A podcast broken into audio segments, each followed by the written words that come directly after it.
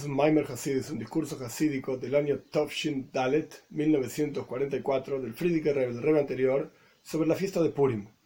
No voy a explicar todos los detalles de la fiesta de Purim, están ampliamente explicados en otros lugares, en el libro de Esther, en la Toira, pero Bekitsur, en resumen, entre los años en que el pueblo de Israel estuvo en el exilio, 70 años, entre la destrucción del primer templo y la construcción del segundo templo en Babilonia, en Persia, el pueblo de Israel tuvo un decreto contra él de aniquilación completa, a manos de Haman, ya vamos a ver quién era, y el rey Ahashverosh, ya vamos a ver quién era también, en el discurso, y por las acciones de dos grandes tzadikim, principalmente Esther Amalca, la reina Esther, y Mordechai Tzadik, que el pueblo judío se salvó de ese decreto. Ahora bien, el discurso va a discutir cuál fue la razón por la cual existió ese decreto, no necesariamente la historia propiamente dicha, sino cuál fue la razón más profunda del decreto y qué relación tiene eso con nosotros sobre nuestro exilio y nuestra pronta redención rápida en nuestros días a través de Moshiach. El Maimar, el discurso, está basado en un versículo. El versículo dice, hacia el final del relato de Esther, el versículo dice, Traducción literal, aceptaron los Yehudim, los judíos, aquello que habían comenzado a hacer. En el relato propio de la historia de Purim, en el libro de Esther, este versículo está hacia el final, en donde dice que básicamente los judíos aceptaron cumplir la fiesta de Purim, festejar la fiesta de Purim año tras año. Después del gran milagro que ocurrió, pues hay una forma específica de festejar la fiesta. Y la gente aceptó aquello que mandó Esther y Mordejai, festejar la fiesta de una manera determinada, cumpliendo una serie de preceptos determinados, etc., la gente lo aceptó. Ahora bien, dice el Talmud que entonces, en los días de Ahashveirosh, así se llamaba el rey persa de aquella época, ellos, los Yehudim, aceptaron, o sea, sostuvieron su elección, digamos, de aquello que ya habían aceptado en la entrega de la Torah no es la traducción literal del versículo, sino que es una drasha, se dice, una explicación más amplia del versículo del Talmud. El pueblo de Israel en aquel momento hicieron chuva, se arrepintieron y aceptaron sobre sí mismos cumplir todo aquello que ya habían aceptado sobre ellos mismos en la entrega de la Torah. En el momento de la entrega de la Torah, Dios da una serie de mandamientos y preceptos, etc. El pueblo de Israel en ese momento lo aceptaron pero realmente lo incorporaron a sus vidas en la historia de Purim. Entonces, la Yehudim aceptaron los Yehudim realmente aquello que ya habían aceptado antes, aquello que habían comenzado a hacer en la entrega de la Torah, ahora realmente lo aceptaron. En aquellos días había muchísimos judíos en todos los países del reinado de Ahashverosh. Y de tanto en tanto, ellos se enfriaban, por así decir, más y más a la observancia de Torah y mitzvot prácticas. Lo dejaban de lado. Se estaban, como quien dice, asimilando. Al respecto de las causas que llevaron a una situación espiritual tan mala, que el pueblo de Israel estaba asimilado entre las naciones, etc., en el momento de la historia de Purim, hay dos opiniones en el Talmud y el Midrash. Una opinión de qué es lo que llevó a esto es la de Rabbi Shimon Ben Yochai. Rabbi Shimon Ben Yochai dice que aquello que causó la situación de los judíos una situación tan baja, espiritualmente hablando, en aquellos días fue que una porción del pueblo de Israel en los días del reinado de Nebuchadnezzar. Nebuchadnezzar, Nabucodonosor fue quien conquistó, quien destruyó el primer templo y conquistó la tierra de Israel, se llevó a muchos Yehudim al exilio, a Babilonia. En aquella época había un pensamiento, había una forma de, una opinión, digamos, entre los Yehudim, que ¿Qué es lo central y principal que sostiene a una persona? Su propia fuerza, sus propias capacidades. Lo principal es la vida material. Y la persona tiene que ganarse este, esta vida material, el dinero, etc., con, un esfuerzo. Y esta es la base de, del enfoque de vida de Nebuchadnezzar. Entonces, por cuanto Nebuchadnezzar conquista Eretz Israel, destruye el Beis Hamikdash, el templo, se lleva muchísimos Yehudim a, Babilonia. Entonces, esta, esta opinión, esta forma de pensar que lo principal es lo material y lo principal es el dinero que yo gano, básicamente, entonces muchísimos Yehudim empezaron a vivir y pensar de esta manera. Por eso dice Rabbi Shimon Ben Yochai que el pecado del pueblo judío en aquella época de Purim, etc., fue que ellos se arrodillaron, se prosternaron a la imagen de idolatría de Nebuchadnezzar. Nebuchadnezzar armó toda una imagen de idolatría de él mismo, él se consideraba a sí mismo un dios, y los Yehudim se prosternaron frente a esto. Este concepto de arrodillarse, prosternarse, ¿qué significa? Que uno deja de lado su propia opinión e identidad personal en aras de la opinión del otro. El concepto de arrodillarse, prosternarse, bajar la cabeza. Esto no está en el discurso, pero para entender el asunto es bajar la cabeza. Cuando uno baja la cabeza, pasan a estar todo el, cuerpo, digamos, en el mismo nivel. Cabeza, emociones, es toda la misma cuestión. Prosternarse significa no arrodillarse nada más, sino acostarse, de, literalmente acostarse en, el piso, con la cara para, hacia el piso, totalmente. Significa que todo está en el mismo nivel y uno cede, por así decir, frente a aquello a lo cual se está prosternando.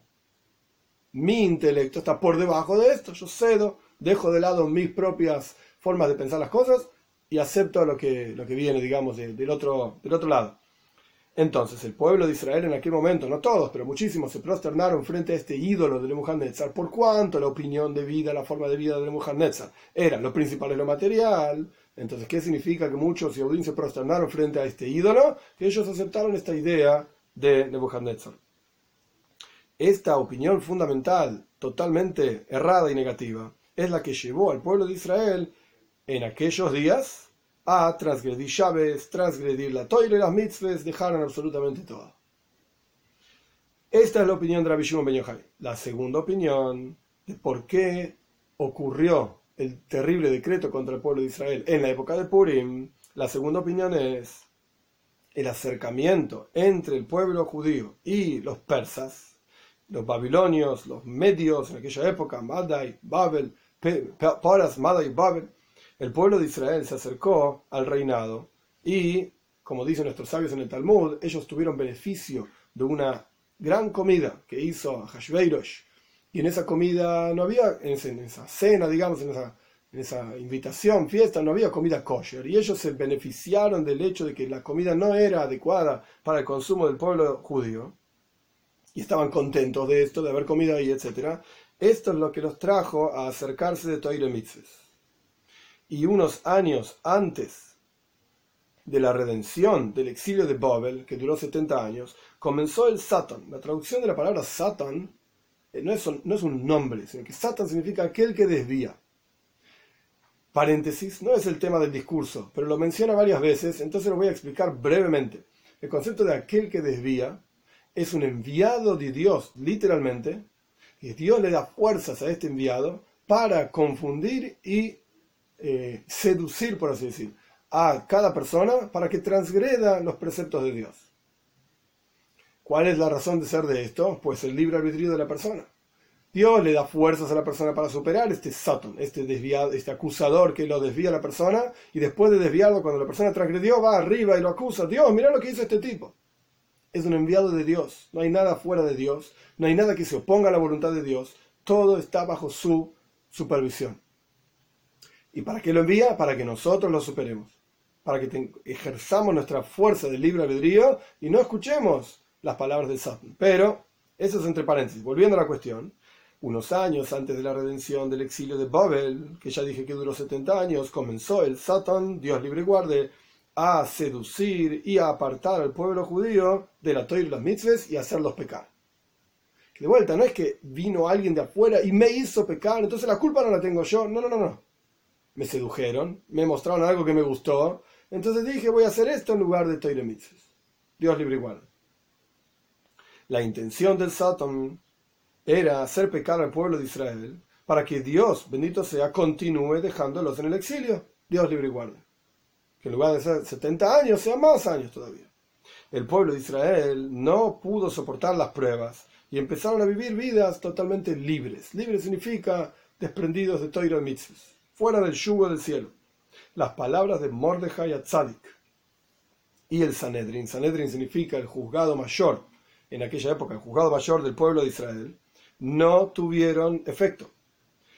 Entonces, había en aquella época personas totalmente soberbias y arrogantes que se levantaron, digamos, levantaron cabeza para en favor de los judíos totalmente libres y se reían y burlaban de Mordejai y sus compañeros en el Sanedrin, en el juzgado, y llamaron al que, que estaban llamando Mordejai y Sanedrin al pueblo de Israel a hacer chuva y los fortalecían informándoles que viene la redención, ya nos vamos a ir de Bobel y en cualquier momento y no es lejano, etcétera, Moshiach está viniendo, por así decir. Informaban constantemente, como si lo dijésemos en momentos más modernos, en una aplicación más moderna. En, su momento decían esto ya, se acaba, ya nos vamos de acá. Pero sin embargo, había Yehudim, arrogantes, soberbios, etcétera, que se burlaban de esto que decía Mordejai y el Sanedrin. A través de estas burlas de ellos, que se burlaban de las palabras de la redención y de Chuba que decían Mordejai y sus compañeros del Sanedrin, ellos generaron, estos arrogantes generaron, que acá el rebe los llama Shluchia Baldavar, Baldavar literalmente significa el que habla, que está hablando de Satan, es el mismo concepto. Como dice el Talmud, o Yetzerara, o Satan, o Malajamaves, es toda la misma cuestión, la inclinación al mal, el que te debía y te acusa, y el ángel de la muerte, es todo el mismo concepto, donde lleva a algo opuesto a la voluntad de Dios, por así decir, pero, como dije antes en el paréntesis, la voluntad de Dios es esto, justamente, que exista algo que te haga pensar contra la voluntad de Dios y vos tomes la decisión de qué quieres hacer, de tu vida. Pero el punto es, volviendo al discurso, aquellos arrogantes que se burlaban de Mordejai y sus, eh, y sus ideas de redención y de chuva, etc., eran enviados de Satan, generaron dudas en el corazón de una porción de los Yehudim buenos en aquel momento, que hasta ese momento, hasta antes de escuchar las burlas, etc., ellos creían en la redención, pero cuando escucharon las palabras de burla de aquellos líderes arrogantes y soberbios, etc. Y más aún, que solamente Mordejai y varios de sus compañeros en el Sanedrin eran los que hablaban del tema de Geula, redención, de Chuba, arrepentimiento. Otros no hablaban de este tema. Otros nos decían que está cerca la salvación, etc. Entonces, una porción de los Yehudim callaron, por así decir, hicieron hacer silencio todo este concepto de que viene la redención y que hay que hacer chuva. Los únicos que hablan de esto son Mordejai y el Sanedrin. Y el resto del mundo se está burlando de esto y yo tengo que creer en Mordejai y en el resto del mundo. Ellos no podían decir que la redención no iba a venir, que no iba a existir, Dios libre y guarde, porque ellos creían con fe completa que la redención realmente se iba a cumplir, pero no sabían cuándo, iban a, cuándo se iba a cumplir. Y no creían que Mordejai y sus compañeros en el sabían efectivamente que iba a durar 70 años, esto lo dijo Irmiau, lo, pensó Daniel también. Iba a durar 70 años el exilio en Babel, en Babilonia, y por lo tanto, por cuanto ellos no sabían esto y no sabían que Mordejai sí sabía, entonces ellos les hicieron, los callaron, por así decir, y taparon todo el asunto de la redención. Basta, no hablemos más de este tema. En adición a esto, su silencio dio automáticamente fuerza, más fuerza, aquellos líderes malos. Entonces tenemos Mordejai por un lado hablando de que hubo la redención, ya nos vamos de acá, no se preocupen. Por el otro lado tenemos líderes negativos, hablando de que, que, que ni redención ni nada por el estilo, estamos bien acá, nos vamos a quedar acá, no hay ningún problema. Y está la gente en el medio. ¿A quién escuchamos? A los líderes malos, a Mordejai. Y la verdad que Mordejai habla de que hubo la redención, pero yo no sé cuándo va a venir. Creen en su interior que esto pasa, pero no sé de qué me están hablando. Entonces, ¿sabes qué? No voy a hablar del tema. No voy a decir nada de que una ni redención. Automáticamente, esto le da fuerza al otro lado. Le da fuerza a los líderes negativos que decían que eso era todo mentira. Simplemente por hacer silencio del tema. Entre paréntesis, hay que entender un poquitito el contexto del discurso. En 1944, plena Segunda Guerra Mundial, donde la gente no hablaba de Mashiach, la gente directamente eh, decía, hoy ve, Dios dónde está, y se olvidó de nosotros, como todas las quejas que muchísimas personas tienen por el tema del holocausto y la Segunda Guerra Mundial, etcétera, que no voy a entrar en el tema ahora. La cuestión es que el Rebe está diciendo hay que hablar de Geule, hay que hablar de redención, y el Rebe anterior constantemente decía le alter le le alter le chuba, le alter le Geula, inmediatamente hacemos, hacemos chuba, arrepentimiento, viene la redención, constantemente hablaba del tema. Y si extrapolamos esto a nuestros tiempos modernos, el Rebe, ¿cuántas veces? Constantemente hablaba del tema de Mashiach y de Geula en los últimos años principalmente, 1990, 91, 92, era el tema excluyente.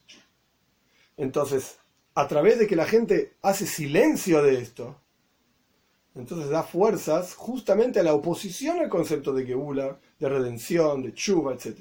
Y esto es lo que ocurrió en la época de Purim, volviendo al discurso. Entonces, el silencio de la gente automáticamente le dio fuerza a los líderes negativos, que eran enviados del Satan, como dijimos anteriormente, que faltaban el respeto a Mordejai y a todos los, los compañeros del Sanedrin, del juzgado, y esto trajo al pueblo de Israel más transgresiones. Comidas prohibidas, profanaban el Shabes y las fiestas y se casaban con gente no judía, y esto trajo a más y más acercamiento del pueblo judío con las personas que vivían en aquella tierra, es decir, no judíos. En adición a esto, el silencio al respecto del tema de Geula de redención trajo muchísimas dudas justamente al respecto del tema de redención si no hablamos del tema, pues es un tema olvidado, es un tema que cuando se habla genera dudas, hace ruido, por así decir, no bueno. Entonces esto generó muchísimas dudas para una porción del pueblo de Israel, al punto tal que hasta ese momento creían en la, redención completa y ahora no necesariamente lo tenían tan claro. Estas dudas se, se expresaron en dos formas y en dos porciones fundamentales. Una porción del pueblo de Israel se alejó totalmente de la fe en la Geula, en la redención, en la toira, en las mitzvahs, y una porción del pueblo de Israel que en, algunos asuntos quedaron aferrados a toira y mitzvahs, pero la toira y mitzvahs se transformó en una forma de safek, de dudas, y tenían dudas en la redención y en ciertos asuntos se acercaron muchísimo más a los líderes que hablaban contra la redención, que negaban la redención, etc., a pesar de que algunas mitzvot las cumplían, pero lo hacían con frialdad y empezaron a tener dudas en todo este tema de si Moshiach viene, Moshiach no viene, nos vamos de Babel, de Babilonia, no nos vamos de Babilonia, etc. Persia. Así el pueblo de Israel estaba hundido en aquellas épocas, Dios libre y guarde, en la profundidad de los pecados a través de la mala influencia de aquellos que los seducían y los alejaban y negaban a Shem, negaban a la toira, negaban a Dios, a la toira, y a través del silencio negaban también el tema de Geula, redención. Este es el primer capítulo, Kitsur. Resumen, explicamos dos razones fundamentales por la situación pecaminosa, digamos, del pueblo de Israel en la época de Purim. La primera opinión es que lo principal en sus vidas era lo material del mundo, el mundo material, y esto, ¿cómo se logra el mundo material? A través de mi propia fuerza, mi propio trabajo. La segunda opinión es que había que mezclarse y por lo menos unificarse, estar juntos con Yoishvei Haaretz, la gente que estaba sentada en la tierra, los no judíos en aquella época.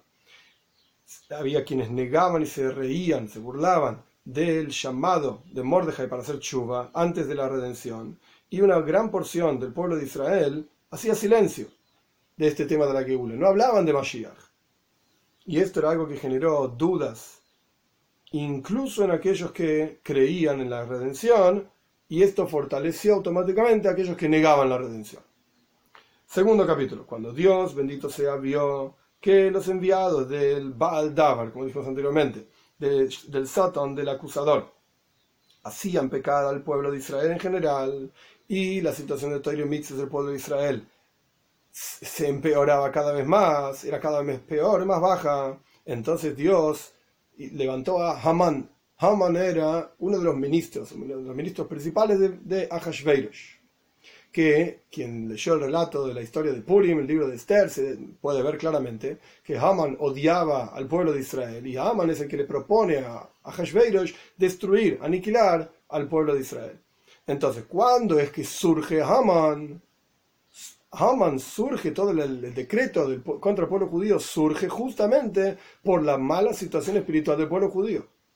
No es que Haman es el que causó que el pueblo judío esté mal, sino que al revés, el pueblo judío estaba en una situación espiritual muy baja, por todo lo que explicamos anteriormente, las dos razones que trajimos del Midrash y que acabamos de explicar, o porque estaban entregados a una vida material, o porque tenían dudas en el tema de Geula de redención. Y su actitud frente a y Mitzvah era con, forma de dudas, en forma de frialdad, indiferencia, etc. esto es lo que generó que el pueblo judío esté mal espiritualmente hablando. Y esto es lo que trajo a que era Hatzar el que hizo sufrir terriblemente al pueblo de Israel. ¿Y qué hizo Amán? Él llevó frente a, frente a Hashverosh, perdón, el rey, Gzeiris, decretos diferentes contra el pueblo de Israel. Haman el malvado juntó a todos aquellos que estaban dentro de su misma forma de pensar, dentro de su mismo enfoque en la vida, digamos, que odiaban al pueblo de Israel, para aclarar el momento, para elegir, digamos, el momento más adecuado en el año, cuando hacer su mayor, digamos, logro, que era el Hashmid Larek, destruir y asesinar, que Dios nos libre y nos guarde de esto, a todo el pueblo de Israel. ¿Cuándo es el mejor momento? Entonces se juntó un grupo de consejeros, digamos, amigos de él, y fue frente al rey Ahashverosh para obtener su aprobación para este pensamiento de destruir y matar a todo el pueblo de Israel. Él preparó una forma de delatar extremadamente inteligente contra el pueblo de Israel para proponerle y para explicarle a Hashveirosh por qué era útil destruir a esta gente. Haman no era ningún tonto. Haman tenía un plan, digamos, extremadamente claro y concreto, como vamos a estudiar en un minutito. Haman estaba seguro que a través de este, este, esta acusación de él frente al rey, el rey iba a estar de acuerdo en permitirle le Hashmid destruir y asesinar. Haman estaba seguro que iba a tener éxito en sus decretos contra el pueblo de Israel, porque él sabía cuánto el pueblo de Israel estaba pecando y cuánto estaba siendo acusado, Dios libre y guarde, en el Shomaim, en el cielo, cuán terrible era la acusación contra el pueblo de Israel, entonces él sabía que iba a tener éxito. La intención más profunda de la acusación de Haman, ¿cuál era? ¿De dónde surgía toda esta cuestión de Haman? La, idea surgió de que el Satan, es decir, de vuelta, el acusador, que está relacionado con Naha Moini, la serpiente, digamos, inicial que le hizo, le, propuso a Java comer del fruto del árbol del conocimiento del bien y del mal, y después Adam Rishon, el primer hombre, comió, etcétera, como es sabido la historia. ¿Cuál era la intención más profunda de la acusación de Haman? La intención más profunda era en realidad que el Satan mismo estaba acusando frente a Hashveirosh. ¿Qué es Hashveirosh y quién es Hashveirosh? Como dice el Talmud, es el Melech, es el rey. Y cuando hablamos de rey, hablamos del Melech, Malcham, el rey de todos los reyes. El santo bendito sea. Hashveirosh es una explicación, digamos, es, es un simbolismo de Dios. ¿Y qué tiene que ver Dios con Hashveirosh? Misha Reishis, ve Aharis Sheloi. Que el comienzo y el final, Ahashveirosh, Reishis ve Aharis Sheloi, suena, las letras, digamos, son básicamente muy parecidas, no son exactas las mismas, pero son muy parecidas. Entonces, Ahashveirosh, cuando en la Megila, ahora estamos entrando en un nivel de explicación más profundo, cuando en la Megila, en el relato de la historia de Esther, se habla de Ahashveirosh y el Melech, se está hablando de un rey de carne y hueso, Azuero, que vivió hace no sé cuántos años, 2500 años, etc. No. Estamos hablando de Dios, Dios mismo. Entonces, Haman, ¿quién era Haman? Haman en realidad personificaba al Satan. Esto no quiere decir que Satan se invistió en una persona, no hay que buscar explicaciones raras y tontas, de ninguna manera. Lo que estamos diciendo es que Malhusa de Ara, que Malhusa de Requia. El reinado aquí abajo y lo que pasa con los reyes aquí abajo es lo mismo que pasa arriba, con el rey y con los diferentes ministros de cada pueblo arriba, espiritualmente hablando. Aquí abajo es una expresión de lo que realmente pasa espiritualmente hablando. Entonces, aquí abajo había un Haman que trajo un decreto frente al rey para destruir al pueblo de Israel, esto lo que quiere decir en realidad es que arriba, espiritualmente hablando, hay un Satan, hay un acusador, cuyo trabajo es acusar. Y él es un fiel sirviente de Dios que cumple con su trabajo de acusar. Trajo una acusación frente al rey de todos los reyes contra el pueblo de Israel. Como está escrito, que Dios es Ani Rishon ve Ani yo soy el primero, yo soy el último. Entonces, Ahashveirosh, Misha Acharis, Vreishis Sholoi el que el final y el comienzo son de él, es decir, Dios mismo. ¿Cuál era la acusación que trajo Haman frente a Hashveirosh aquí abajo en este mundo, pero que representa algo que estaba ocurriendo espiritualmente hablando? La acusación del Satan frente a Dios contra el pueblo judío. ¿Cuáles son las palabras cuando uno observa en el relato mismo de la Mequila, del, libro de Esther, la acusación que trae Haman frente a Hashveirosh, ¿cuál es? Yeshnoi am echot. Traducción literal, existe un pueblo. Vamos a ver en profundidad estas palabras. Existe un pueblo. ¿Qué significa Yeshnoi? Yesh. Yesh significa algo que existe, algo que tiene su propia eh, sensación de existencia, seguridad, fuerza. Entonces el Rebbe explica que Yesh, Yeshnoi Am Echod, hay un pueblo, hay, la palabra hay en hebreo representa en este, en este contexto fuerza, voluntad. Existe esto. Es decir, el Rebbe explica, la acusación de Haman, que en realidad era la acusación del Satan frente a Dios, era que la fuerza y la voluntad, el Yesh, esta fuerza, energía propia, que vos mismo plantaste, digamos, en aquellos que se llaman un Am Echod, un pueblo único, como está escrito, ¿quién es como tu pueblo Israel, un pueblo único en la tierra? Esta fuerza, este yesh, yeshnoi am echad. Hay una fuerza que Dios inyectó en este pueblo. Esa fuerza, ellas tienen fuerza muy profunda y grandes eh, capacidades que a través del estudio de Toiro y la observancia de mitzvahs, los preceptos y el comportamiento en buenas cualidades, ellos pueden proyectar, el pueblo judío puede proyectar el Echod, también Baaretz, como dice el versículo, lo leímos recién. Mije Amja Israel, ¿quién es como tu pueblo Israel? ¿Cuál es la función del pueblo de Israel y por qué es tan importante? Es un Goy Echot Baaret, es un pueblo. ¿Qué es lo que hace ese pueblo? Echot, proyectan la unicidad de Dios, revelan a Dios Baaret en la tierra. Incluso Beartzius, incluso en lo más material y terrenal, ahí el pueblo de Israel revela la presencia de Dios. Entonces, para hacer esto, por supuesto que necesitan de unas fuerzas enormes. ¿Quién es el que le da esa fuerza? Dios, sin duda. Él es el que nos da todo. La cuestión entonces es que si Am existen fuerzas que Dios inyectó en un pueblo para trabajar con el ejo, es decir, con la unicidad de Dios, para revelar la Baaretz en la tierra. De manera tal que todos puedan reconocer la unicidad de Dios y puedan entender y sentir la grandeza de Dios, bendito sea. Esto es Yeshnoi Am Echot hay fuerzas que Dios dio a un pueblo para trabajar con Ejot, con uno. Este es el comienzo de la acusación de Haman.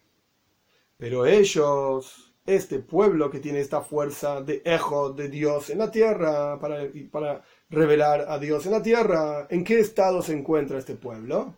Mefusar, eh, continuando perdón, con las palabras de Haman, Mefusar, Mefoirat Beno están esparcidos y separados entre las naciones. O sea, las palabras de Haman fueron Am Echod, hay un pueblo único, uno, Mefuzar, Mefuer, Beno Amin. Como vamos a ver más adelante, dice Am. Esta, esta gente son, es un pueblo y están esparcidos por todos lados y su religión es diferente a la religión de todos los demás como vamos a estudiar. Pero ahora estamos en la segunda parte. Ya explicamos ya explicamos qué significa que existe un pueblo. Hay un pueblo del cual Dios dio fuerzas para revelar a Echot Baaretz, a Dios en la tierra. Pero este pueblo se encuentra en un estado de esparcidos y separados entre las naciones. Ellos, esta es la explicación de las palabras en, forma más profunda de las palabras de Haman, ellos utilizan estas fuerzas impresionantes, estas propiedades y habilidades divinas que Dios regaló en todos los asuntos de Amén, de las naciones. Toda esa fuerza que Dios dio para Ejod, es decir, para revelar al único en la tierra, está mefuzar u mefoirat beno está separada, esparcida por todas las naciones. No la están usando para el pueblo judío, el pueblo de Israel, no está usando esta fuerza para revelar a Dios en la tierra. No, está mefuzar beno está esparcida entre las naciones se metieron en otro asunto, se olvidaron de lo que tenían que hacer. Y se esparcieron y se involucraron en los asuntos de las naciones. Continúa hablando Haman hacia Hashveirosh, o el Satan a Dios, el acusador a Dios, y su religión, sus leyes son diferentes de las religiones y leyes de todos los pueblos. El pueblo de Israel es diferente de todas todas las otras naciones. Cada pueblo, explica el Rebe, cada pueblo tiene un seider, un orden de vida, un camino en la vida propio, tanto en los asuntos materiales como en los asuntos espirituales. Y esto no se cambia. Está la identidad personal y particular de cada pueblo. Esto es lo que significa este pueblo. A veces está vinculado a una tierra, a veces está vinculado a un lenguaje, o ambos, es una combinación de factores, digamos, pero es la identidad propia de un pueblo. Y en general, el pueblo no cambia esto. Esto es lo que yo soy, esto es lo que representa este pueblo. No ocurre lo mismo con Amejod, con este pueblo de Israel, este pueblo único, no funciona. En las palabras de Haman, y ahora el rey lo va a explicar, sus leyes, su religión es diferente de, de la de todos los pueblos. Ellos están listos para hacer todo. Mikol Am. La traducción literal de las palabras es Ellos son judíos y siempre son diferentes. Siempre hacen otra cosa. Eso es lo que le dijo Haman literalmente si uno traduce las palabras de la Meguila. Pero acá la explicación de Rebbe es muchísimo más profunda. Daseyem, lo que hacen los judíos, ¿sabes qué hacen los judíos? Shoinois, cosas diferentes, Mikol Am, de cada pueblo. Este se comporta como se comporta en ese pueblo, este otro judío se comporta como se comporta en otro pueblo, este otro, judío se comporta. Y van sacando pedacitos de identidad de los otros pueblos y asumiendo como propia la religión de ellos es cosas diferentes. Shoinois Mikol Am, un pedacito de cada lado. Entonces, ¿qué es el pueblo judío? No son nada, mira, de repente hacen esto, aquello, lo otro. ¿Y su identidad cuál es? Gornish, ninguna. No se dedicaron a su propia identidad.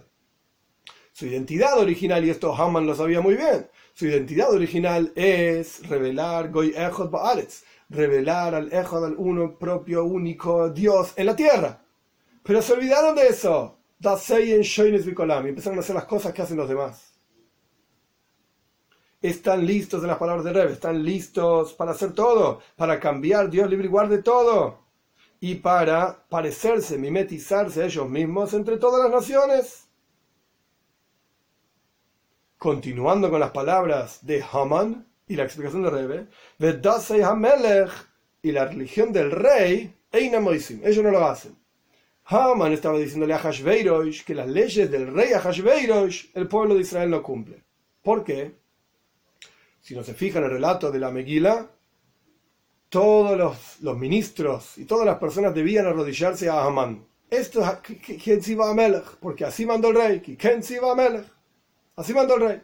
Ahora bien, Mordejai lo él no se arrodillaba. Entonces, en términos sencillos, Haman le estaba diciendo a Hashveirosh, las reglas que pone el rey de arrodillarse hacia él, hacia Haman, no la cumple. Mira, Mordejai no cumple las reglas del rey. Pero acá Haman, en la explicación hasídica, por así decir, más profunda de las palabras de Haman, Haman estaba diciendo algo muchísimo más profundo. La identidad del pueblo judío, que consiste en revelar a Dios en la tierra a través de Toiro y Mitzvahs, esto, esto se olvidaron porque empezaron a absorber identidad de las otras naciones, les dase a Melech y las reglas del rey, de Akadosh de Dios. Como dice el Rebbe, Malko las reglas que puso Dios, Toiro y Mitzves, eso no lo hacen. Entonces, volviendo a las palabras de Haman, existe Yeshnoi Amechot, hay un pueblo único, esto es lo más importante de todo el discurso, hay un pueblo único Quiere decir que este pueblo único tiene la capacidad y la fuerza que Dios le dio para revelar a Dios en la tierra. Pero eso me fuso, me fue mí y esas fuerzas lo único que hicieron fue esparcirse entre todas las naciones. No están aplicando la fuerza y la energía que Dios le dio para lo que corresponde. Se están mimetizando con los demás. Y están absorbiendo identidad de todo el resto de los pueblos. Y no están, y lo que Dios mandó hacer no lo hacen. Esto es lo que dice Robe en el Talmud, un sabio del Talmud, él dice así, que no hay nadie que pueda hablar Lashon Hara, mala lengua como Haman. No hay nadie que pueda decir una cosa así. Es decir, no hay acusación más profunda y más fuerte que la de Haman en la Meguila. ¿Qué están haciendo, Yehudim? ¿A qué se están dedicando? Me fusal, me fuera me están todos mezclándose entre las naciones y haciendo lo que ellos hacen, absorbiendo la identidad de otros. Anda a trabajar en lo tuyo. Dase a no hacen lo que Dios mandó hacer. Haman tuvo éxito en acusar, en su acusación, y el pueblo de Israel en todos los países de Hashveirosh, como dice el relato de la Megila, Sheba, Be'esimu, Medina, 127 países de Hashveirosh, donde vivía todo el grueso de todo el pueblo judío. No es que había judíos en otros lados. Todo el pueblo de Israel estaba bajo el gobierno de Hashveirosh. Quiere decir que el decreto de destrucción fue un decreto terrible, el peor de toda la historia porque todos los judíos precisamente todos. No había uno fuera del gobierno de Hashverosh. Todos debían ser destruidos, Dios libre igual. Entonces, Haman tuvo éxito en su acusación y el pueblo de Israel en todos los países de Hashverosh sintieron los terribles sufrimientos del decreto de Haman. Y una porción específica del pueblo de Israel fueron afectados, digamos, por terribles sufrimientos y esto los afectó para hacer chuva. Vieron lo que estaba pasando, lo que estaba ocurriendo, y esto los llevó a acercarse a Dios. Esto despertó muchísimo enojo en los líderes que negaban la geula, la redención, la chuva, etc. Negaban toiro mitzvahs. Se enojaron un montón. Mirá, estos judíos ahora están haciendo chuva. ¿Por qué? Entre paréntesis, ni que hablar por las dudas, por si no se entiende. Estos líderes negativos, digamos, también eran judíos. Ellos comenzaron a consolar al pueblo de Israel con diferentes tipos de consuelos y pruebas de que en realidad lo que estaba pasando no eran decretos, no es algo negativo, no es algo malo. El reinado lo único que quiere es, el bienestar del pueblo de Israel, que tengamos todo lo que necesitamos y que podamos trabajar y, utilizar nuestras fuerzas. No crean, Dios libre y guarde en la salvación de Dios, que a través de la Geule Dios nos va a sacar de acá, la redención, etc. Olvídense de todo eso lo que está pasando es bueno, es por nuestro beneficio, todo lo contrario, hay que unificarse más y más, hay que mimetizarse más y más entre las naciones del mundo. A través de este tipo de confusiones, a través de este tipo de palabras de los líderes negativos, logró, influenció el Satan, el acusador, al pueblo de Israel, de manera tal que las palabras de aquellos que negan, negaban a Dios, negaban Torah y los mitzvahs, esto debilite el movimiento de Chuba que se había levantado. Por los sufrimientos la gente empezó a acercarse a la Torah y las mitzvahs, pero los líderes empezaron a luchar contra esto, los líderes negativos empezaron a luchar contra esto, y esto debilitó el movimiento de Torah y. Y esto llevó a que muchos Yehudim acepten el consejo de acercarse más y más a las otras naciones de diferentes maneras.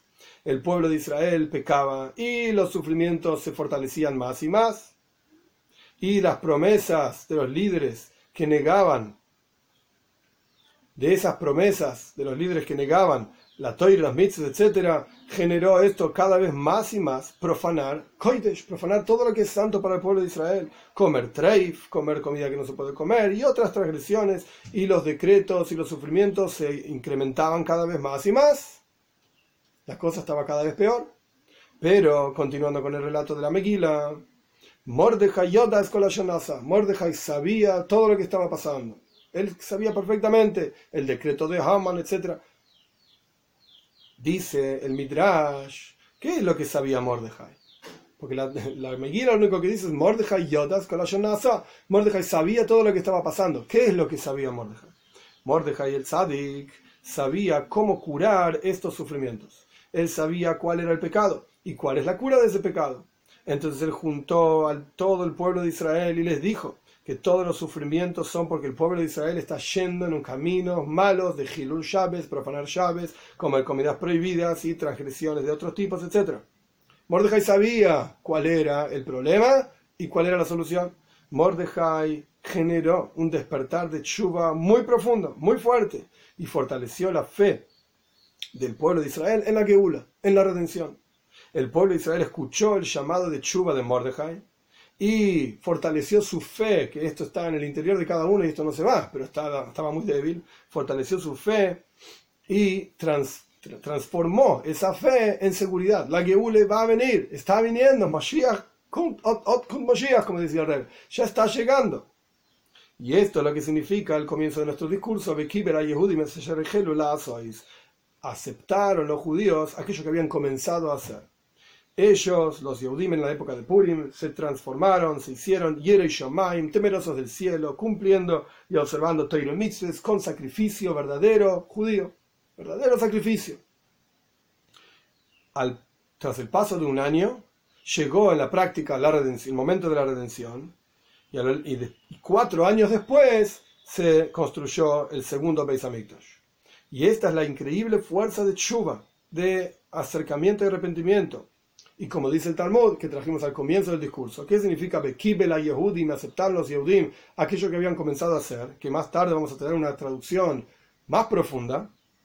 Kiemu cumplieron y aceptaron ahora, en el momento del exilio, a pesar de que estaban rodeados de líderes que negaban la religión, negaban el judaísmo y estaban bajo la influencia de aquellos que negaban totalmente todo, Dios y Toire, Mitzvah, etc. A pesar de que estaban en un ambiente así, aquellos que odian al pueblo de Israel, y a Udim mismos que odian al pueblo de Israel, Dios libre y guarde. Aquellos que se reían de Toiro, Mitzvah y se burlaban de Mordejai y de sus compañeros en el Sanedrin, a pesar de todo esto, a través del despertar de Chuba, de arrepentimiento y acercamiento a Dios, llegaron a niveles de riqueza espiritual como en los momentos más santos de Matan Por eso, Kiblu, Kiblu cumplieron aquello que ya habían recibido. Incluso estaban en un nivel espiritual superior al nivel que se encontraron en Matan en la entrega de la Toira. Dios, bendito sea, aceptó la chuva verdadera del pueblo de Israel, el arrepentimiento hacia el pasado y el aceptamiento de cumplir las mitzvahs, buen el, buen, el buen compromiso, digamos, hacia el futuro de aquellos Yehudim que estaban entregados ahora a Mitzvah. Entonces Dios hizo con el pueblo de, Israel que sean dichosos con el gran milagro de Purim y ellos tuvieron el mérito de tener la Geule, la redención, en el momento de Purim. Este es el segundo capítulo, Kitsu.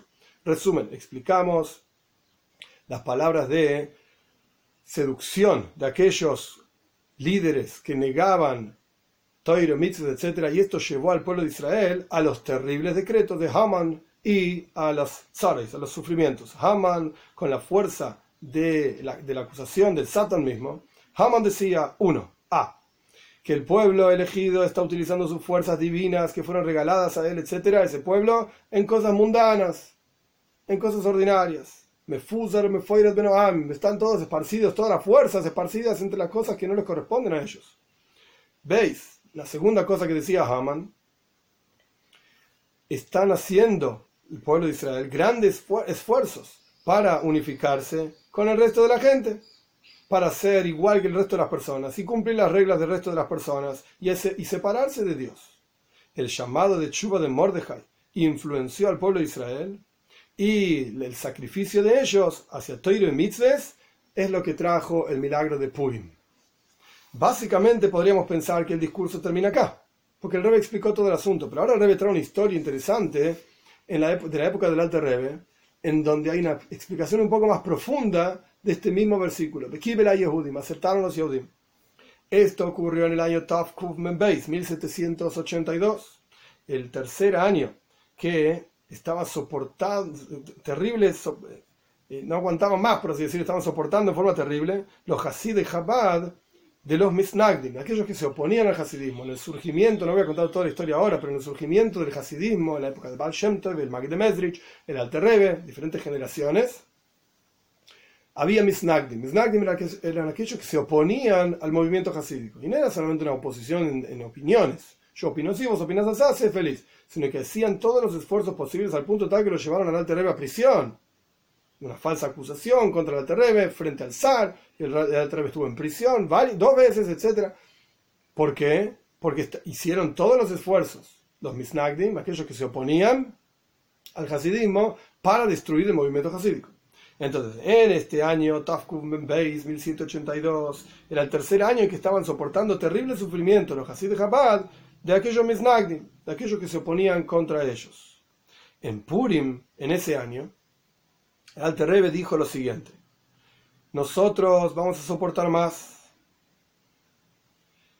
Es decir, lo que el Alter Rebbe estaba insinuando era que iba a haber un Heirem. Heirem es una excomulgación, un documento de excomulgación que iban a firmar muchísimos Misnagdim, muchísimos opositores al movimiento hasídico, excomulgando a, los hasidim.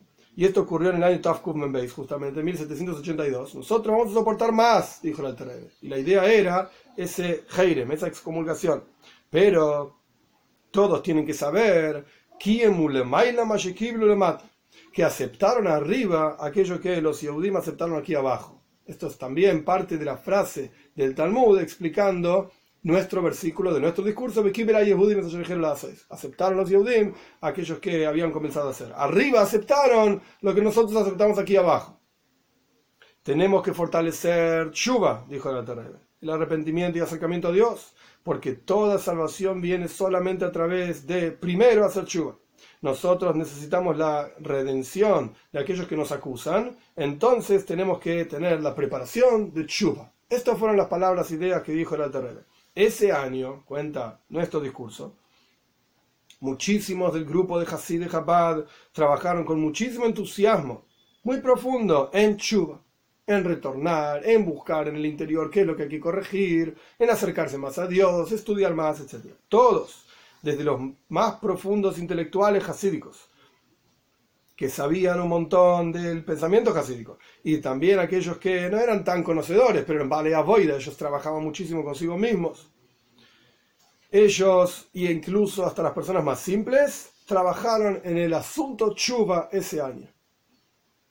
En Purim, Tov Kuv Mem Gimel, 1783, un año después, en Purim, el Alte Rebbe estaba con una alegría enorme y dijo: Didan Notzach, la victoria es nuestra y la alegría de los Hasidim fue sin medida en aquel Purim. El Mitel Rebbe, el hijo, uno de los hijos del Alter Rebbe, que fue posteriormente el próximo Rebbe, Doiber, en esa época tenía nueve años y dijo lo siguiente: Esto es como los dos momentos, o sea, el Purim de 1782 y el Purim de 1783 fue como los dos, fueron como los dos momentos de Purim verdaderos, en la historia original de Purim. En la época del primer Purim, Mordejai llamó a hacer chuva, y el pueblo de Israel se despertó para hacer chuva, como está escrito, Traducción literal, aceptaron los Yehudim aquellos que habían comenzado a hacer. El Mitel Rebe, que en ese momento no era Rebe, tenía nueve años, era el hijo del alto Rebe, pero explicó el versículo de la siguiente manera. Bekibel, en lugar de leer Bekibel, que viene de la palabra de Kabel, recibir, el Mitel explicó Koblu. Cambiar una letra nomás, Koblu. ¿Qué significa Koblu? Como dice la Mishnah. Koblin onu alejo. Nos quejamos nosotros de vos. Koblu es quejarse, como los profetas que se quejaban del pueblo de Israel, que no cumplía las mitzvot, etc. Koblu, entonces la traducción del versículo nuevo es no Bekibel, no aceptaron los Yehudim, sino Bekoblu a Yehudim. Se quejaron los Yehudim. ¿De qué se quejaron? El pueblo de Israel se quejó, es decir, se amargó, estaban quejosos y amargados. ¿Por qué estaban amargados? Como dice el versículo, por aquello que habían comenzado. Pero no leas comenzado, Heilu no es comenzado, sino que hicieron Julin. La palabra Julin significa mundano.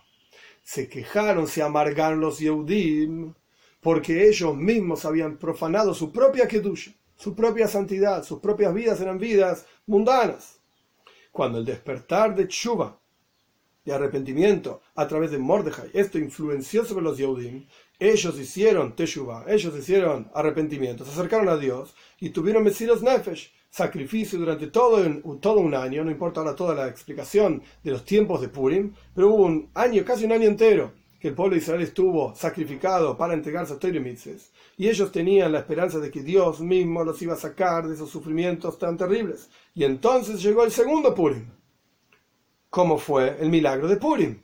Original. Esto fue lo que dijo a los nueve años el Mitter en comparación al Purim de 1782, con el Purim de 1783. En 1782 el Altreve dijo, hoy ve, esto es terrible, se vienen momentos duros, hay que hacer chuva. En Purim 1783 los Hasidim estaban muy contentos porque todo el sufrimiento se había acabado. Y esto fue similar, explicó el Mitel Rebe, a lo que ocurrió en el Purim original.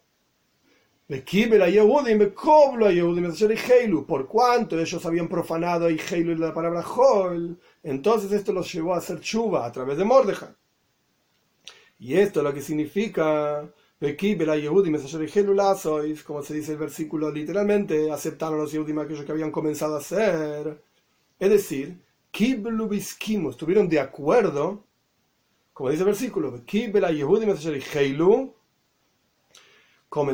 aceptaron los Yehudim aquellos que habían empezado, el pueblo de Israel aceptó aquellos que tuvieron toijala, no de la palabra julin, mundano, no de la palabra comenzado, sino de la palabra Ajalai, como dice el versículo, Ajalai Drojai en, el Salmo 119 que el rey David está diciendo, yo tengo la esperanza de, estoy geles me es una esperanza continua.